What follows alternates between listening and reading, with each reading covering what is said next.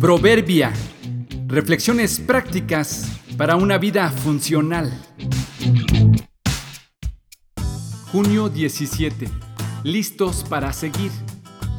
Eliminar lo que nos contamina debe ser una práctica habitual. Observándolas con cuidado, llama mucho la atención cómo las moscas en un momento mientras están paradas en alguna superficie, frotan sus manos o patas delanteras de forma similar a como lo hacen los humanos. Pero, ¿por qué frotan las manos las moscas?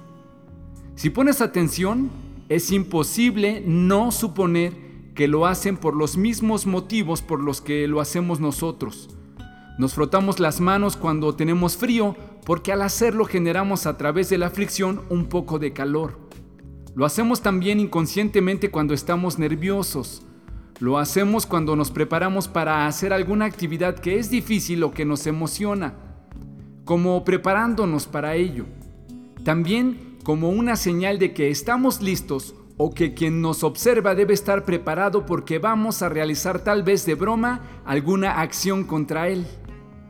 Pues resulta que no. Las moscas lo hacen por un motivo diferente al nuestro. Nosotros lo hacemos cuando estamos a punto de hacer algo.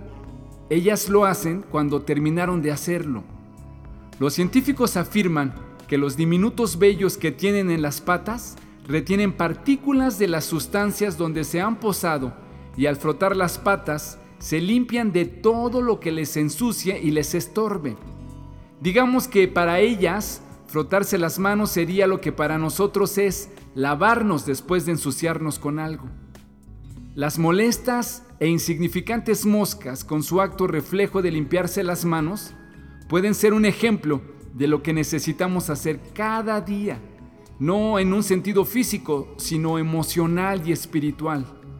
Luego de estar involucrados en situaciones difíciles o con gente negativa, valdría la pena tomarnos un tiempo para orar y meditar sobre los malos ejemplos y actitudes a las que hemos estado expuestos y deshacernos de ellos, renunciar a todo lo que no honre a Dios y no edifique a nuestro prójimo, incluidas también nuestras propias faltas.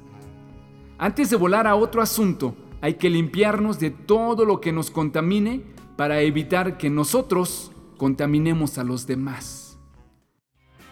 Quitémonos todo peso que nos impide correr, especialmente el pecado que tan fácilmente nos hace tropezar, y corramos con perseverancia la carrera que Dios nos ha puesto por delante.